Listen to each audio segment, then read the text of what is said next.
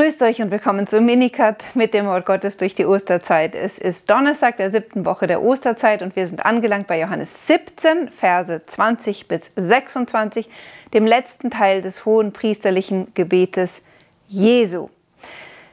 Nach diesem Gebet wird er nur noch das vollziehen, wofür er jetzt gebetet hat, nämlich sich selbst heiligen, sein Leben dem Vater als Opfergabe für uns alle darzubringen, um so die Kirche zu gebären. Und um die Kirche geht es somit auch im letzten Teil dieses Gebetes. Jesus betet, ich bitte nicht nur für diese hier, also die Jünger, die ihm gerade zuhören, sondern auch für alle, die durch ihr Wort an mich glauben werden. Jesus betet also schon für die zukünftigen Gläubigen, diejenigen, die durch das Wort der Zwölf, die er ausgesandt hat, zum Glauben an Jesus kommen werden. Hier wird ein ganz wichtiger Aspekt der Weitergabe des Glaubens offenbar, dass wir nämlich alle durch das Zeugnis von anderen zum Glauben gekommen sind.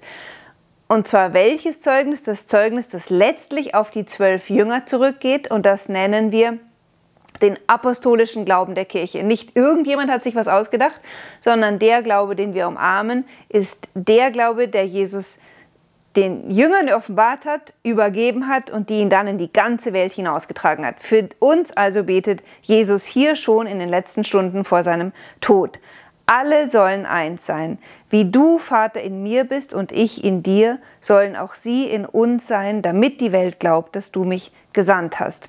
Alle sollen eins sein, wie du in mir bist und ich in dir. Hier kommt wieder diese gewaltige Berufung von uns Menschen zum Ausdruck, dass Gott uns dazu geschaffen und berufen hat, Anteil zu haben an seiner göttlichen Einheit der Liebe zwischen Vater, Sohn und Heiligen Geist. Wie können wir in diese Einheit der Liebe Gottes hineingenommen werden? Das wird verwirklicht durch den Geist Gottes, den Jesus uns sendet. Es ist ein Geist, ein Glaube, eine Taufe. Dieser Geist wird uns in einer Kirche versammeln, sodass wir alle einzeln und doch gemeinsam Söhne im Sohn werden. Also wir alle werden so eins mit Christus, dass wir in diese Einheit Jesu mit dem Vater hineingenommen werden. Und ich habe ihnen die Herrlichkeit gegeben, die du mir gegeben hast, damit sie eins sind, wie wir eins sind. Jesus, und das haben wir jetzt ganz oft in den letzten Wochen gesehen, empfängt alles vom Vater. Und dieses alles, die ganze Natur des Vaters, die ganze Gottheit des Vaters, die will er uns weiterschenken. Er gibt uns Anteil an seinem eigenen Erbe. Es gibt nichts, was Jesus hat und ist, was er uns nicht vollkommen weiterschenken möchte. Und deswegen drängt es ihn so sehr, unsere Herzen zu öffnen für den Glauben, dass wir Vertrauen auf ihn, äh, in ihn haben. Wie der heilige Paulus sagen wird, kein Auge hat je gesehen, kein Ohr hat je gehört. Das Große, das Gott denen bestimmt hat, die an ihn glauben. Jesus will uns die gesamte Gottheit vererben. Das wird hier bezeichnet mit diesem Wort der Herrlichkeit. Und er drängt uns, unsere Herzen für diese Herrlichkeit zu öffnen. Ich in ihnen und du in mir, so sollen sie vollendet sein in der Einheit, damit die Welt erkennt, dass du mich gesandt hast und dass du sie ebenso geliebt hast wie mich. Hier wieder so ein gewaltiger Ausdruck der Liebe Gottes. Können wir uns das vorstellen, was das bedeutet, dass der himmlische Vater uns ebenso liebt wie seinen Sohn Jesus Christus. Jeden einzelnen von uns. Das übersteigt wieder unsere Vorstellungskraft und ist die Wahrheit dennoch. Und deswegen muss man sie betrachten, betrachten, betrachten, bis man zu der tiefen Glaubensgewissheit kommt, auf der man stehen kann wie auf einem Felsen, dass der himmlische Vater, der Schöpfer des Universums, mich genauso liebt wie seinen Sohn Jesus Christus. Was ist der, der Beweis dafür? Erstens heißt es im Buch der Weisheit im 11. Kapitel, ich glaube, Vers 24, hätte Gott dich nicht geliebt, so hätte er dich nicht geschaffen. Also alles, was Gott geschaffen hat, liebt er. Zweitens, er hat seinen eigenen Sohn am Kreuz für uns dahingegeben. Stärker könnte Gott seine Liebe zu uns nicht beweisen. Diese Liebe wird uns geschenkt im Heiligen Geist und führt zur Einheit unter uns.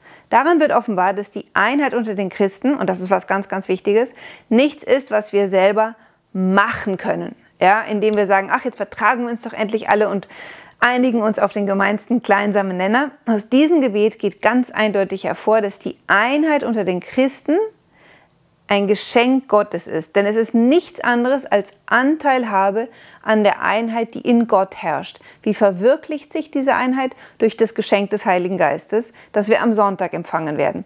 Und schon am Pfingsten sehen wir genau dieses Geheimnis der Einheit ausgedrückt, indem nämlich die Apostelgeschichte die Einheit der frühen Kirche als Gegenbild zum Turmbau von Babel beschreiben wird. Ja?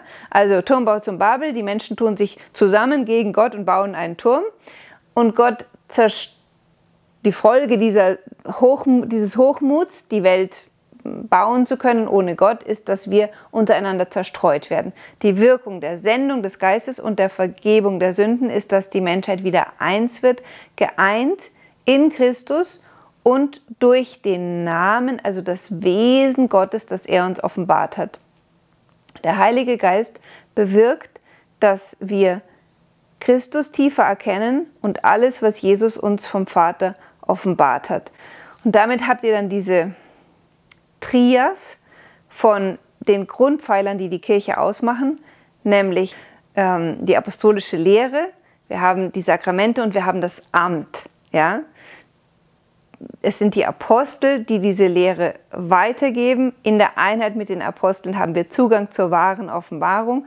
Dort haben wir Zugang zu den Sakramenten.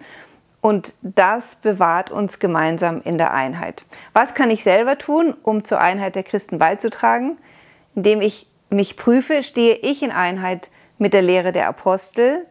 Halte ich fest am Brechen des Brotes, wie das die Apostelgeschichte sagt? Ja? Also feiere ich die Sakramente der, Ki der Kirche?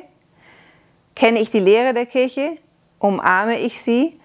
Und lasse ich mich durch Gebet, Liturgie, Umkehr immer neu erfüllen vom Heiligen Geist. Umso näher ich zu Jesus komme, umso mehr ziehe ich auch die Menschen um mich herum mit mir zu Jesus. Gerechter Vater, die Welt hat dich nicht erkannt, ich aber habe dich erkannt und sie haben erkannt, dass du mich gesandt hast. Ich habe ihnen deinen Namen kundgetan und werde ihn kundtun, damit die Liebe, mit der du mich geliebt hast, in ihnen ist und ich in ihnen bin. Das ist jetzt wieder ein Ausdruck des Geheimnisses der Kirche. Jesus hat uns sich offenbart in seiner Menschwerdung, aber er hört nicht auf, uns tiefer in dieses Geheimnis einzuführen, weil er durch die Sendung des Geistes bei uns bleibt und wir auf diese Weise täglich tiefer, tiefer, tiefer in die Erkenntnis der Wahrheit hineinwachsen können, weil er bei uns ist und uns durch die Kraft seines Heiligen Geistes belehrt. Ich wünsche euch einen schönen Tag. Bis morgen.